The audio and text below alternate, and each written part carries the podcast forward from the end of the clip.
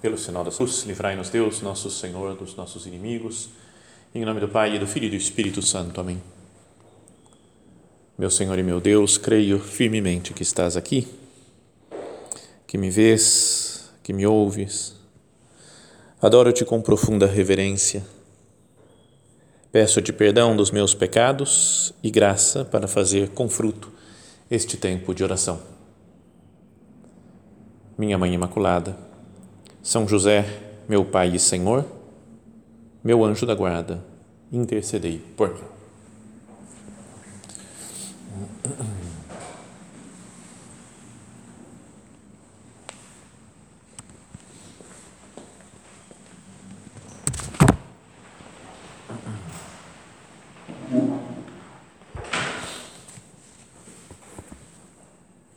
Todas as nossas meditações, nós procuramos terminar dirigindo-nos a Nossa Senhora, né, a Maria Santíssima. E vamos fazer isso nesse, nessa última meditação do nosso retiro também. Olhar para Maria, para aprender dela, é para pedir a proteção dela, a sua ajuda para que nós cumpramos até os nossos propósitos, nessas ideias que Deus nos deu ao longo desses dias do retiro. E como antes falávamos da ressurreição de Cristo, e falávamos que ele está presente, vivo, para nunca mais morrer, que ele tem o corpo glorioso já e está no céu, assim também acontece com Nossa Senhora. Né? A doutrina da igreja ensina que ela subiu em corpo e alma ao céu, né? a festa da Assunção de Maria, no dia 15 de agosto. Então ela está presente também no céu, junto com seu filho Jesus, em corpo e alma. E isso nos dá uma proximidade dela. Nos faz, é, não sei, nos sentir mais, mais ao alcance da mão, Maria Santíssima, digamos assim, menos só espiritual, só uma coisa meio etérea. Maria vem até nós, fica conosco, está aqui presente junto de nós na nossa oração, assim como seu filho Jesus, que é o primeiro a ressuscitar dos mortos. Então, é, quando se fala da ressurreição dos mortos, é, já falamos isso, já meditamos outras vezes sobre isso, se fala de, da, de como vai ser esse corpo que nós vamos ter quando nós ressuscitarmos. Nós vamos ressuscitar também com Cristo. Então, é, São Paulo fala de um corpo espiritual, não é difícil entender como é que vai ser, né?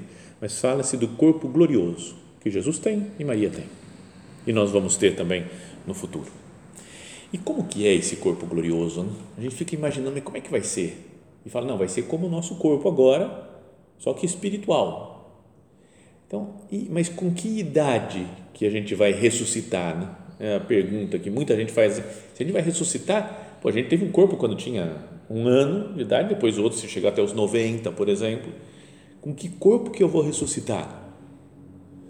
É uma fria se fosse o, o que a gente acabar de morrer, que a gente morrer, né? Morri com 90 anos, caquético, e ressuscito caquético, também com o mesmo corpo. Né? Ah, mas também não, se é pequeno, então teorias não é com 33 anos, porque é a idade de Cristo, tudo teoria. A minha teoria, cada um tem a sua, mas a minha, como aparece no Evangelho, Jesus em formas diferentes ele aparece para os discípulos, né, depois de ressuscitado aparece com as chagas e mostra para Tomé, fala, pode tocar aqui nas minhas chagas. Mas para os discípulos de Emaús ele aparece em outra forma que as pessoas que eles não reconhecem. Na segunda pesca milagrosa, para os apóstolos também aparece em outra forma. Então a minha ideia, minha ideia, que acho que está apoiado também em outras, tem outra, não é eu que pensei disso não, foi lendo algumas coisas por aí, é que a gente tem um domínio total sobre o corpo se fosse até divertido, a gente podia, sei lá, falar, agora eu quero ficar velho. E na hora ficar velhão, acabado. Agora eu quero ficar criança. E volta a ser criança. Agora ficar gordo. gordo. Aí emagrecer, alto, baixo. A gente pode ir se mudando, né? mudar a cor da pele. Então, isso também até nos faz pensar nas aparições de Nossa Senhora, né? que ocorreram ao longo da história e que se contam muitos, né? Pra, de, Bom, tem muitas histórias. Mas, por exemplo, Nossa Senhora de Fátima, ela aparece com os traços de uma mulher portuguesa muito bonita, mas que os pastorzinhos que a viram não se assustaram, não acharam, nossa, que ser é esse? Viram que era uma mulher bonita. Na África, as aparições que contam de Nossa Senhora, ela aparece com a cor negra. No México, em Guadalupe, tem lá até um retrato dela, na forma de uma, uma índia mexicana, né, no estilo mexicano. Essa é das grandes aparições né, de Nossa Senhora, é conhecido, né, já meditamos também bastante sobre isso. Lá no século XVI, ela apareceu para um índio, né, Juan Diego, que depois foi canonizado também São Juan Diego, e, e falou para ele para construir um santuário. Fala, ó, fala para o bispo para construir um santuário aqui para para honrar a mãe de Deus. E então ele foi, falou com o bispo, depois de muitas idas e vindas, aí, o, o, o bispo pediu um, um sinal. Falou, quero saber como, como você garante que é Nossa Senhora que está te aparecendo? E ela, no, numa espécie de poncho lá que ele tinha, o índio, né, para se cobrir, né, num cobertor assim, ela estampou a figura dela, assim, quando o bispo estava olhando então, o bispo, olhando para aquela imagem, ficou maravilhado né, de ver aquilo desenhado em cima de um, de um tecido. E tem muitas outras coisas que se pode falar disso. Né? Ele é um tecido que se desfaz em 100 anos, mais ou menos, já vai se desfarelando, se desfazendo, e está lá 500 anos, tá, para quem quiser assistir e ver um milagre vivo lá, digamos assim, né, de Nossa Senhora. Então, mas digo, essas visitas de Nossa Senhora a nós, ao mundo, a esses pastorzinhos, por exemplo, ou esse índio Juan Diego, outras, né, a Nossa Senhora de Lourdes e etc., nos fazem lembrar da primeira visita que se tem notícia que Nossa Senhora fez a alguém. É o que está no Evangelho, né? naqueles dias. Maria partiu para a região montanhosa, dirigindo-se apressadamente a uma cidade da Judéia. Entrou na casa de Zacarias e cumprimentou Isabel né, sua prima, sua parente que ia ter um filho, que era o João Batista. Quando Isabel ouviu a saudação de Maria, a criança pulou no seu ventre e Isabel ficou cheia do Espírito Santo. Com um grande grito, exclamou: Bendita és tu entre as mulheres, e bendito é o fruto do teu ventre. Que passou até a fazer parte da Ave Maria, né? essa, essa exclamação de Santa Isabel. Como posso merecer que a mãe do meu Senhor me venha visitar? Logo que a tua saudação chegou aos meus ouvidos, a criança pulou de alegria no meu ventre. Bem-aventurada aquela que acreditou, porque será cumprido o que o Senhor Deus lhe prometeu. Então Maria começa o Magnificat. A minha alma engrandece o Senhor e o meu espírito se alegra em Deus, meu Salvador. E continua. Maria foi visitar sua prima Santa Isabel mas como ela estava ainda no corpo físico, ela podia, se ela estava em Nazaré, saiu e foi para a cidade de Isabel e Zacarias, né, que diz a tradição que era Ain Karim, e, e, e, visitou, mas quando ela estava em Ain Karim, não estava também em Nazaré, não podia estar em Jerusalém, no templo, porque estava limitada ao tempo e ao espaço, como qualquer ser dessa terra. Mas agora, sendo um ser celestial, mas que tem um corpo, ela pode visitar cada um de nós do jeito que ela quiser. Pode visitar vários ao mesmo tempo, pode ter essas aparições em vários lugares do mundo, cada um com uma forma diferente. Então, e fala Santa Isabel: como posso merecer que a mãe do meu Senhor me venha visitar? Como eu posso merecer, mãe, que você esteja tão próximo de mim? Cada vez que nós olhamos para Nossa Senhora, nos lembramos dela, rezamos alguma oração, um terço, nos colocamos na presença dessa mãe que vem nos visitar. Temos uma mãe no céu e que está na terra também, que está próxima de nós. Assim como temos um pai, falamos antes da filiação divina, temos uma mãe que nos protege, que nos guia, que nos encaminha, como as nossas mães da terra que foram nos ensinando as coisas. Maria também vai caminhando conosco e nos ensinando coisa, as coisas. Ela vem nos visitar. queria recordar uma, um fato da vida do São José Maria, que ele estava preocupado uma época com a situação da igreja, né, porque muita gente estava abandonando a igreja, perdendo a fé, distorcendo a fé, né, padres, né, freiras deixando a igreja. Né, foi uma época, final da década de 60, começo da década de 70, né, de muito abandono assim da fé e de querer, pessoas querendo mudar a doutrina da igreja.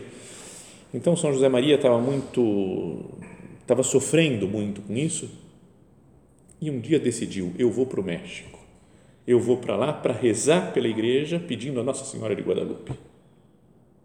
E de fato foi e fez em 1970, né, em maio de 70, a, a, até ele, maio, junho de 70, até quando o Brasil foi campeão, tricampeão mundial no México com Pelé e companhia, ele estava lá né, na cidade do México nessa época. E, e então ele foi fez uma novena muito penitente, longa, né, de cada dia horas de oração diante dessa imagem de Nossa Senhora de Guadalupe. E ele falava com uma, um trecho lá de um, um hino da igreja, fala monstra-te esse matrem, mostra-te que és mãe. Mostra, né? Que você é mãe. Sabe, quando estamos com uma dificuldade, dificuldade da igreja, os problemas, os, a, a gente não sabe o que fazer, fala, mãe, mostra que você é mãe.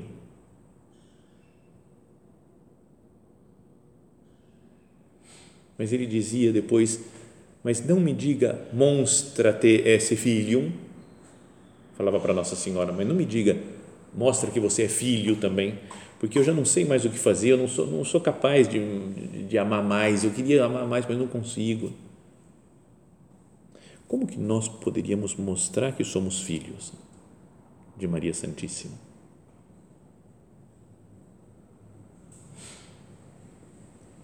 Pensei em três, três modos também para nos examinarmos, para ver, para ver se nós estamos sendo bons filhos de Nossa Senhora.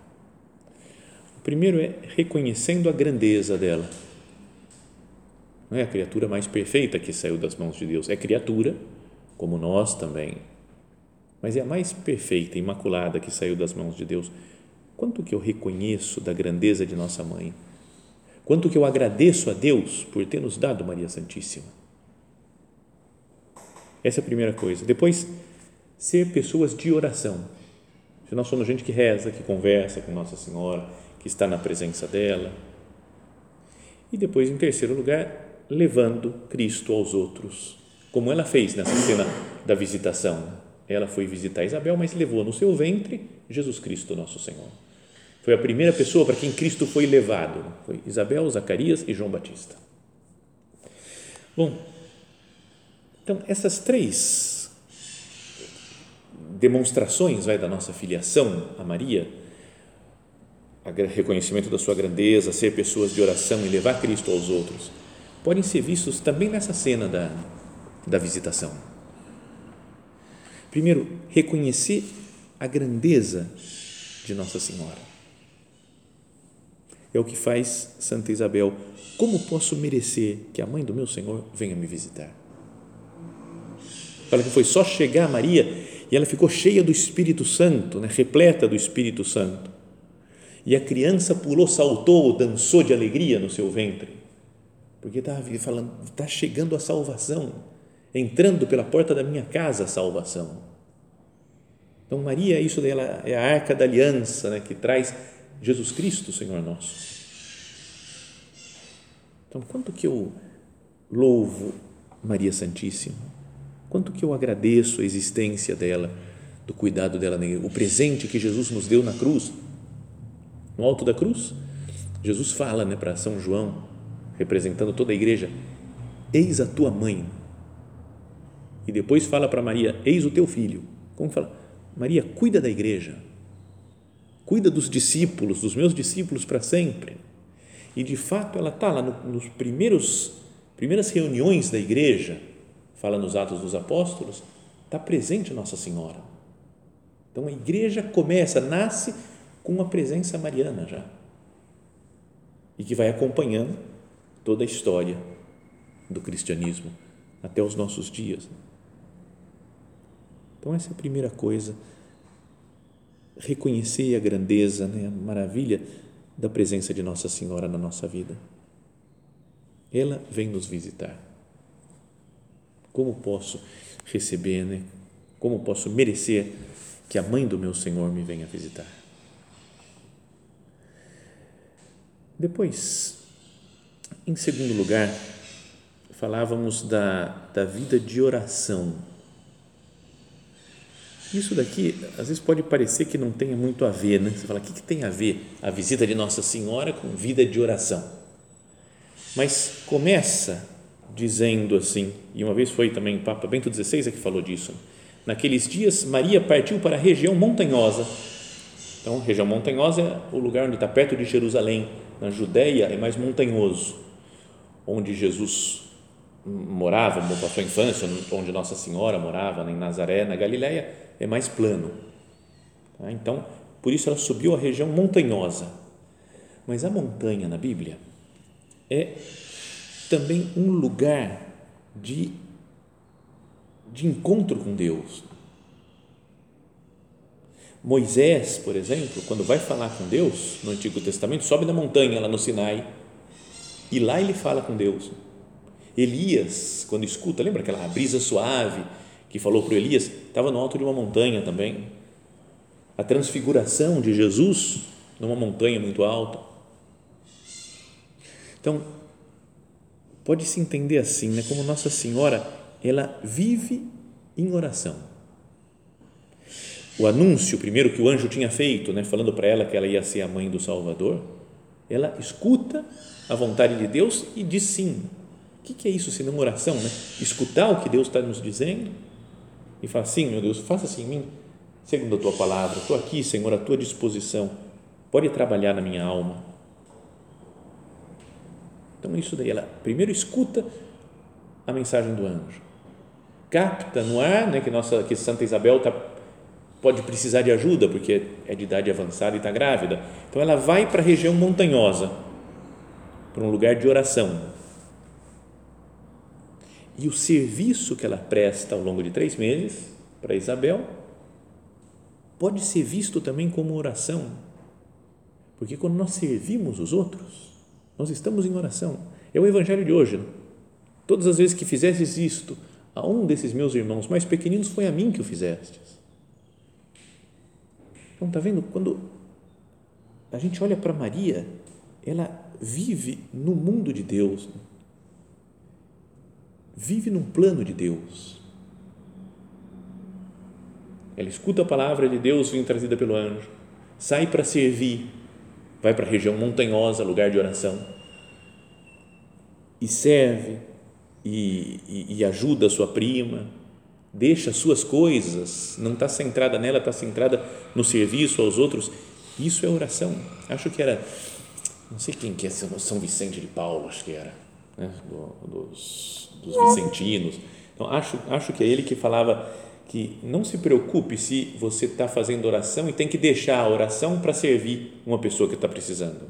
Porque esse serviço é serviço a Cristo, é oração.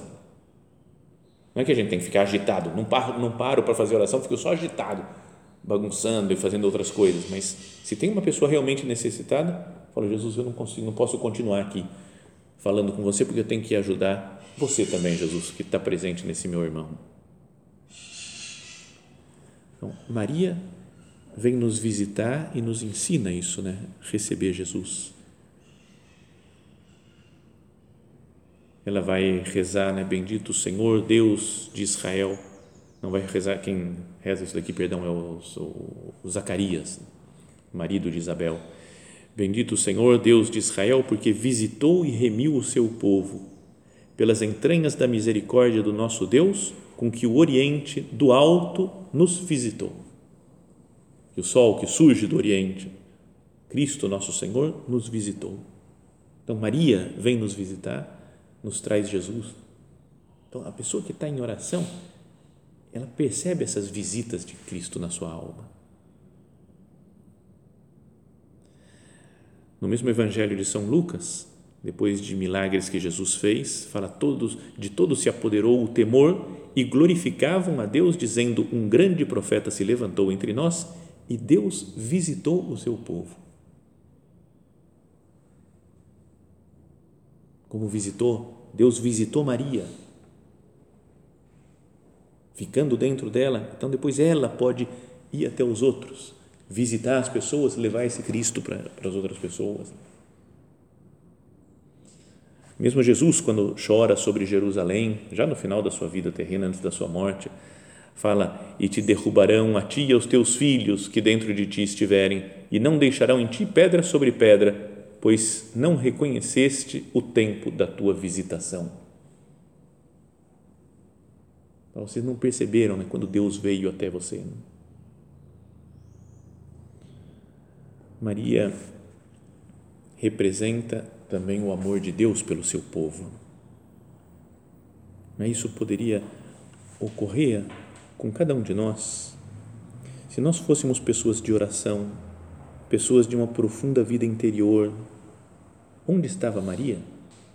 Estava Deus presente junto com ela. Deus morava dentro dela. E se nós vamos cultivando a vida espiritual, uma vida interior profunda, também nós seremos sinal da presença de Deus no mundo. Assim foram os santos. Assim são as pessoas santas, né? uma, uma espécie de oásis no meio do mundo, onde Deus vive, onde Deus mora. E depois, vocês acho que tiveram já a palestra agora então sobre apostolado, né? sobre evangelização mas essa cena de Maria também visitando Isabel nos faz pensar nisso também. É o primeiro fruto, vai podíamos dizer, da encarnação do Verbo. O Verbo se encarna, Deus Todo-Poderoso se faz carne e logo a seguir Maria já o leva dentro dela para sua prima Santa Isabel e já se manifesta aquela alegria, né, a vinda do Espírito Santo para eles, para aquelas pessoas que estão naquela casa. Então, Nossa Senhora, pensa, ela, acho, acho que seria mais ou menos assim, né? imagina, é que a gente não é mulher, não dá para entender como é que é esse negócio, né? mas vem um anjo e fala, você vai ficar grávida agora, de repente, assim, do nada, pelo poder do Espírito Santo, e grávida do Filho de Deus, o Messias esperado, é você. Então imagina o que deve ter passado pela cabeça de Nossa Senhora. Não é? Se nos falam, por exemplo, sei lá, o Papa ligou aí para você, tá chamando o telefone, você se sente especial, né? você fala, nossa, o Papa ligando para mim. Mas imagina o que é, Deus fala assim, ó, você vai ser a mãe do meu filho na terra, o Salvador, ou seja, não tem ninguém que tenha uma missão mais elevada que a sua na história da humanidade. Ela podia falar, cara, deixa eu, deixa eu curtir um momento, né? O pessoal vem falar com ela, não, não, não, peraí, peraí, peraí, peraí, deixa, não, não, não, não, não vou falar com ninguém, deixa eu, deixa eu curtir, deixa eu entender o que está acontecendo, deixa eu entender, sabe, ficar, ficar naquele mundo, girando nas coisas dela, no, nos assuntos até importantes nos assuntos importantes que ela tem que, que organizar. Fala, eu tenho só nove meses agora para nascer Jesus, tem que preparar tudo. Não é? Depois as mulheres, muitas delas ficam com enjoo no começo da gravidez. Não sei, será que Nossa Senhora teve enjoo ainda por cima? Então ela podia ficar, não, eu tô, calma, eu estou com enjoo, eu tenho que cuidar bem, porque é o Messias que está dentro de mim. Então, pera, deixa, não vamos fazer nada extraordinário. Poderia falar isso, seria justo, digamos. Mas ela esquece de si mesma para ir ajudar sua prima que está precisando. Sabe, é uma coisa automática de pensar no outro, de servir a outra pessoa. O apostolado, o levar Cristo é serviço. Quando a gente serve, a gente está levando Cristo para as pessoas. Maria sai da sua casa dos seus assuntos, que são importantes, mais importantes do que o nascimento de São João Batista, para viver a vida de Isabel. E não é visitinha rápida, né? eu vou lá só perguntar, tudo bem aí, precisa de alguma coisa? Só por cima. Vai lá e vai de, vai de mala, né? sabe? Porque vai ficar três meses lá na casa dela, da prima, para ajudar em tudo que for preciso. Será que eu não tenho que sair um pouco de mim assim também? Para servir as pessoas. Se Cristo está dentro de mim, agora que acabamos o retiro, a gente está, se sente mais próximo de nosso Senhor. Mas será que eu não tenho que levar, visitar as outras pessoas também, sair do meu canto para me encontrar com os outros e levar a palavra de Deus?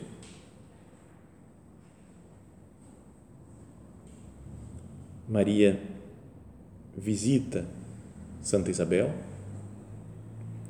Maria visita o mundo, várias, nessas várias aparições que são conhecidas, mas Maria visita cada um de nós, na nossa vida interior, para nos trazer Cristo.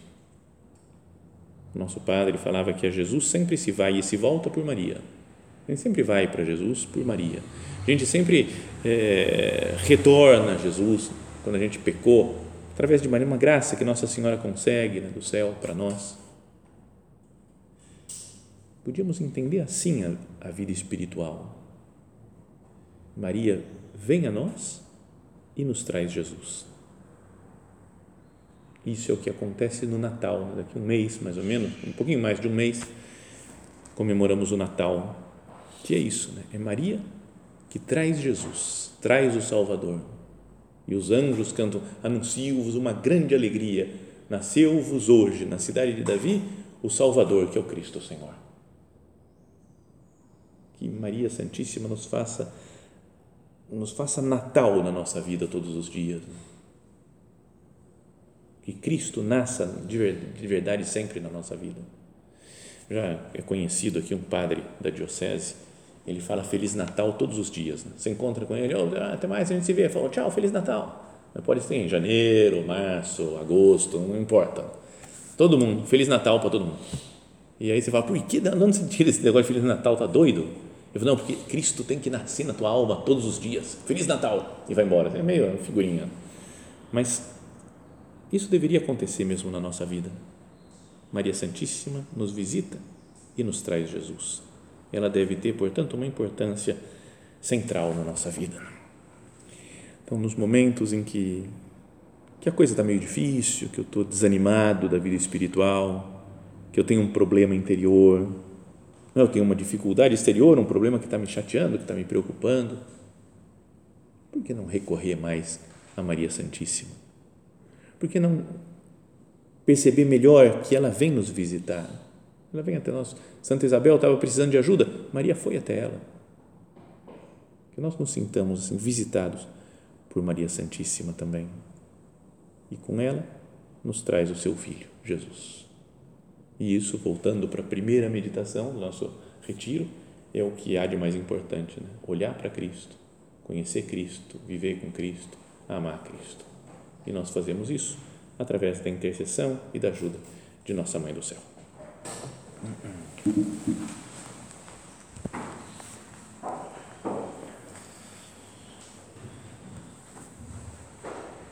Dou-te graças, meu Deus, pelos bons propósitos, afetos e inspirações que me comunicaste nesta meditação. Peço-te ajuda para os pôr em prática. Minha Mãe Imaculada, São José, meu Pai e Senhor, meu anjo da guarda, intercedei por mim.